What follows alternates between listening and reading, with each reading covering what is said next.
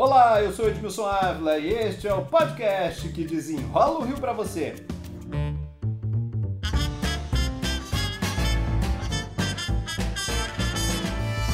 E o governo do estado se enrolou, gente, numa trama que envolve hospitais de campanha, compra de respiradores e muita, muita suspeita de corrupção. A crise na saúde contaminou o primeiro escalão, virou crise política. Na Assembleia Legislativa, já há 10 pedidos de impeachment. Para desenrolar essa trama, eu convidei o jornalista, comentarista da Globo News, Otávio Guedes. Ele conhece os bastidores da notícia como ninguém.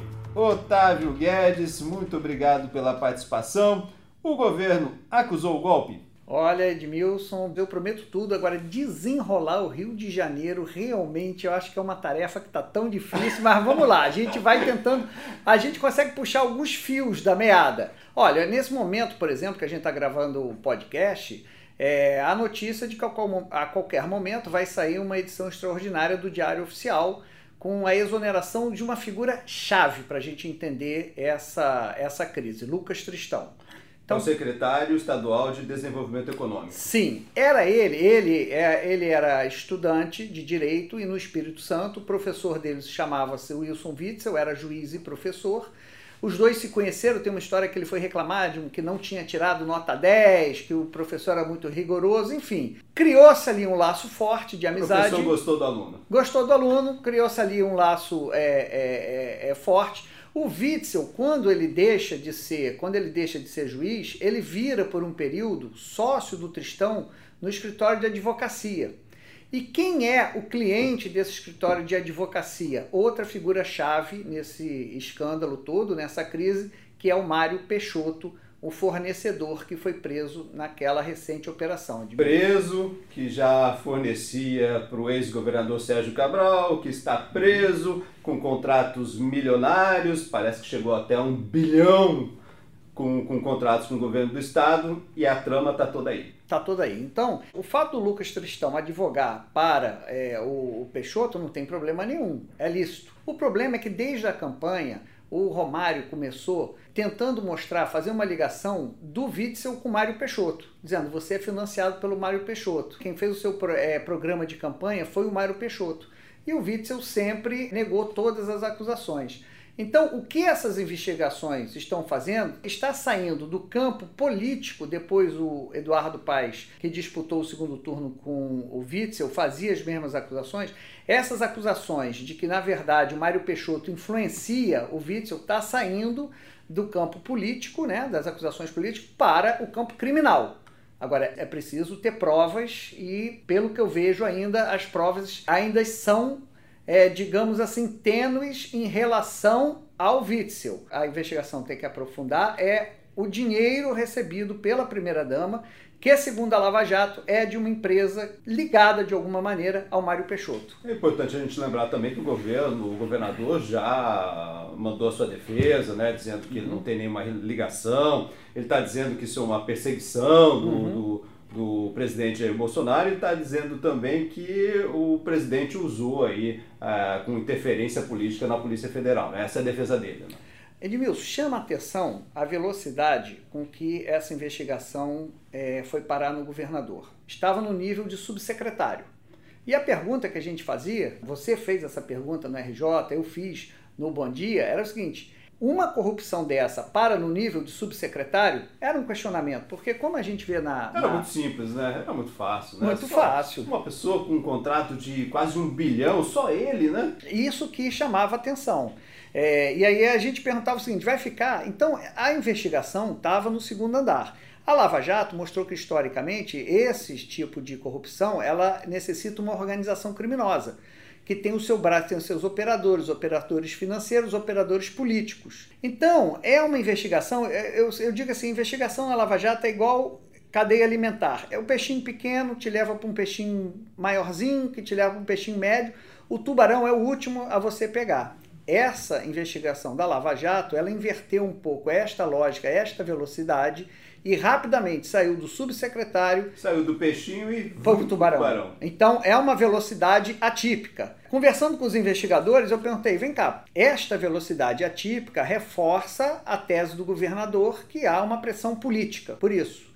E eles dizem o seguinte: olha, é, em algumas investigações a corrupção é atípica, é tão mal feita, é tão escancarada que você consegue é, enxergar toda a teia, desenrolar toda a teia mais rapidamente. O que vai dizer, com o tempo, é, é, são as investigações. Bom, essa é uma parte, né? mas o governador se enrolou também na política no Rio de Janeiro. Né? O governador também foi perdendo a sua base, fez uma troca de secretários, começou a trocar secretários e também ficou fraco. Né? Muito fraco. Esse é, esse é aquele momento em que o poder legislativo, que tem o poder de fazer o julgamento, o impeachment, Edmilson, você sabe, ele é um julgamento político. Ele não é igual ao julgamento da acusação criminal. Ele é político. Ah, pode dizer assim, olha, politicamente não tem mais condições de governar. Preciso ter minha tropa de choque sempre, né? Então precisa ter a tropa de choque. E o Tristão, a gente volta a esse personagem chave.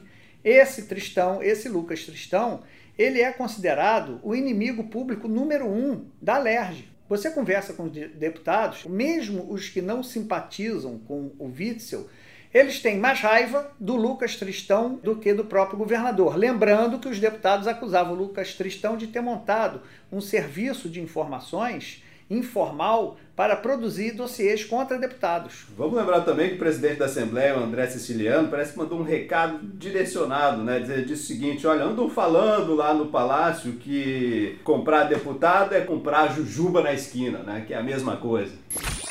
O governo fez um movimento de quinta até o dia de ontem de tentar nos enfraquecer aqui no legislativo, jogou toda a estrutura do governo, oferecimento de secretarias, todo tipo de secretarias. Se nós aqui fôssemos repetir o gesto do governo, no dia de ontem nós teríamos que ter aceitado o processo de impeachment. Os comentários que se faziam lá no palácio, que deputado é igual jujuba, qualquer esquina você pode comprar. Pois é, e aí, numa figurinha de WhatsApp, essas figurinhas, no, nos grupos de deputados, uma das figurinhas que fez muito sucesso nesses dias é o Tristão segurando um monte de jujuba e perguntando: vai jujubinha aí, deputado? Então, essa foi a, a, a figurinha. Nesses momentos de governo frágil, é, ele tem que se aliar ao legislativo. Então você tem vários exemplos na nossa, na nossa história de impeachment, vou citar alguns, por exemplo.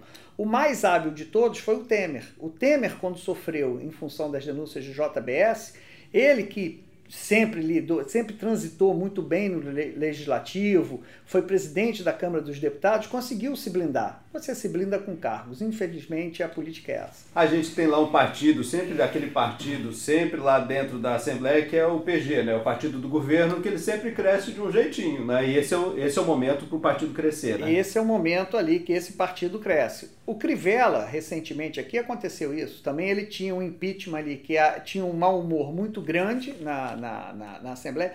Nesse momento, Edmilson, é, chama-se pato manco. Pato manco é uma expressão na política americana para o último ano de, do, de mandato do presidente americano. Ele diz o seguinte: o pato manco é o seguinte, Edmilson, o café já vem meio geladinho, sabe? Já te serve um café geladinho. Você já não tem a perspectiva do poder, você não está tão forte. Então, nesse momento de pato manco, esse partido do governo, esse PG que você falou, se fortalece. E o que a gente está vendo nesse momento é justamente isso. Agora, o, o erro do governador foi não ter se livrado do Tristão no primeiro momento. Isso foi visto como afronta para a. Agora, ele perdeu o seu líder, ele perdeu republicanos, ele vai ter que reconquistar toda essa base e vai ser no toma lá da cara. Vai ser, não tem dúvida. Eu citei, citei o caso do Crivella, não esqueci de concluir. O Crivella estava um clima, não estava favorável na Câmara dos Vereadores e ele é, reverteu isso dando cargos a vereadores, dando secretaria para os vereadores.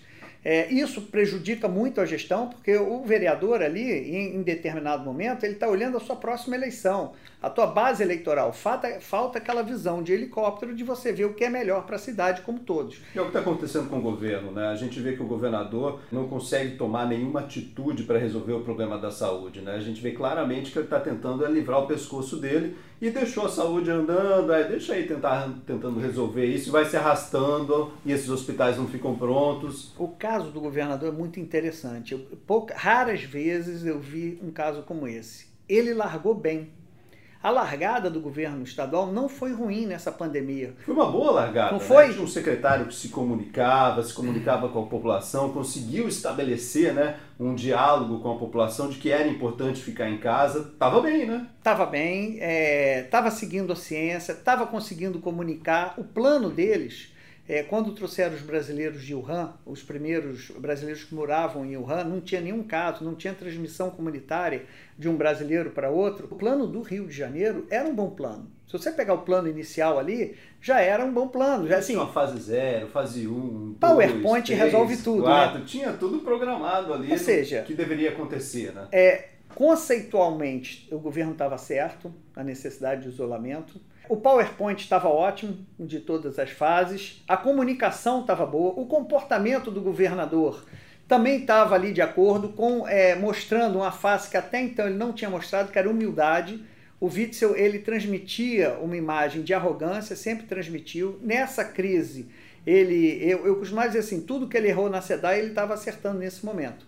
Mas a corrupção puxou ali as suspeitas de corrupção, a ineficiência mostrou que era tudo um castelo de cartas. Por isso ele hoje ele não é um pato manco. Hoje ele está com as duas patas quebradas, fazendo referência a imagem é, americana. E deu para ver que o governo está paralisado, né? não consegue se mover, não consegue dar soluções nem para os nossos problemas mais sérios né? de botar leitos funcionando. O, o, o Witzel ele não tem experiência em política. Esse é o ônus de quem sai buscando novidade, que é o eleitorado fluminense na última eleição. Muita gente não sabia nem o nome dele, sabia que era juiz não chamava de Wilton Houston, que era a cantora.